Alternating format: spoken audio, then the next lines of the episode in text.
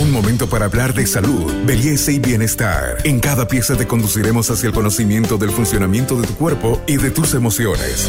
Para avanzar hacia una mejor versión de ti mismo, esta es una sana idea de Pharmacore para que te mejores. Hola, soy Vivian Padilla, pediatra. Estamos en un capítulo de Buen Vivir y vamos a hablar acerca de vacunas. El programa ampliado de inmunización es un componente preventivo de salud familiar comunitaria. Este calendario de vacuna protege desde el recién nacido hasta el adulto mayor de enfermedades como la tuberculosis, la difteria, el tétano, la coqueluche, la influenza y el coronavirus.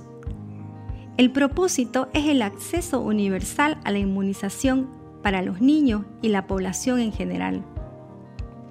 Las vacunas actúan imitando bacterias y virus infecciosos que causan enfermedades. Las vacunas estimulan el sistema inmunológico para que se desarrollen defensas contra los virus y bacterias sin causar enfermedad. Al recibir usted su vacuna, su sistema inmunológico lo reconoce y forma anticuerpos frente a este agente. Es así que una vez que usted esté en contacto con la enfermedad, lo va a reconocer y va a responder rápida y vigorosamente a la enfermedad. No nos olvidemos que la mortalidad infantil en Bolivia es de 36 niños por cada 100.000 nacidos vivos.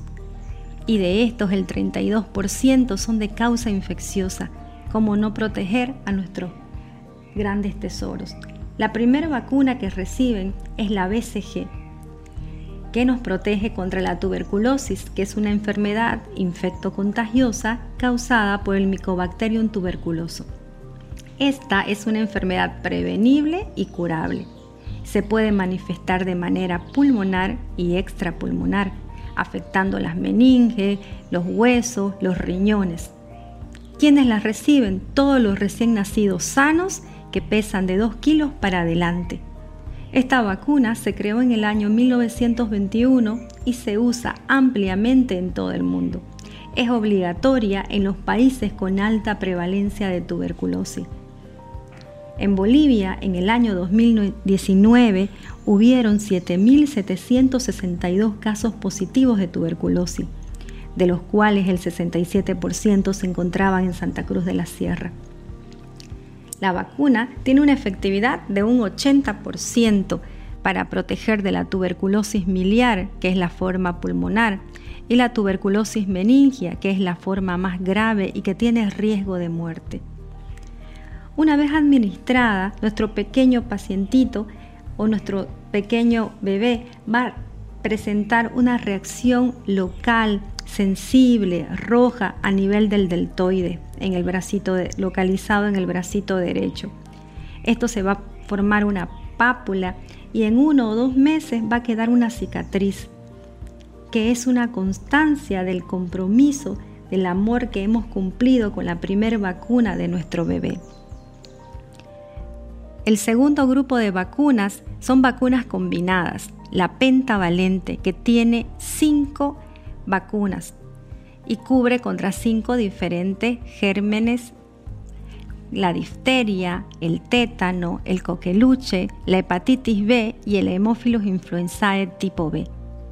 Esta vacuna se las reciben la primera dosis a los dos meses, la segunda dosis a los cuatro meses, la tercera dosis a los seis meses, la cuarta dosis a los 18 y 24 meses y la quinta dosis entre los 4 y 6 años.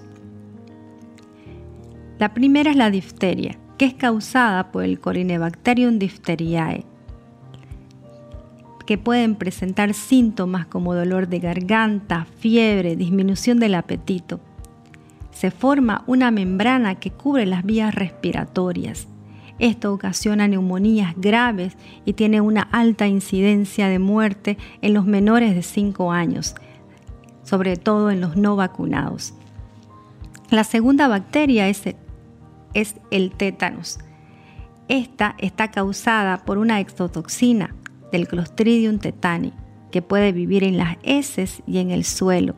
Ingresa luego de tener un corte de piel a nuestro organismo.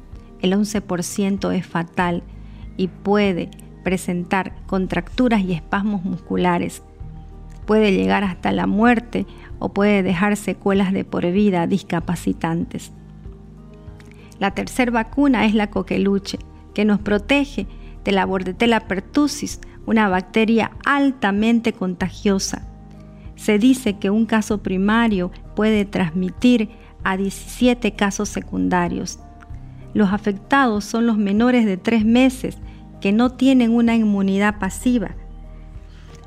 Es por eso que toda mujer en gestación debe recibir la vacuna durante las 27 y 36 semanas para dar una inmunidad pasiva a su pequeño bebé de un 50 a 100%. Es así que él va a estar protegido para antes de recibir su primer dosis a los dos meses. pueden presentar síntomas como secreción nasal, estornudo, fiebre, tos.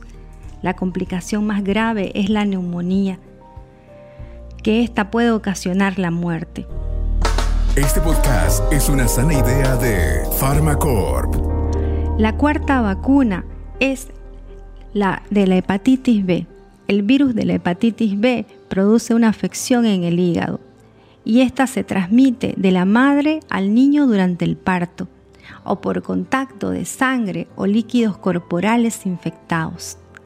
El paciente puede presentar síntomas como disminución del apetito, dolor abdominal y coloración amarillenta de la piel y de las escleras.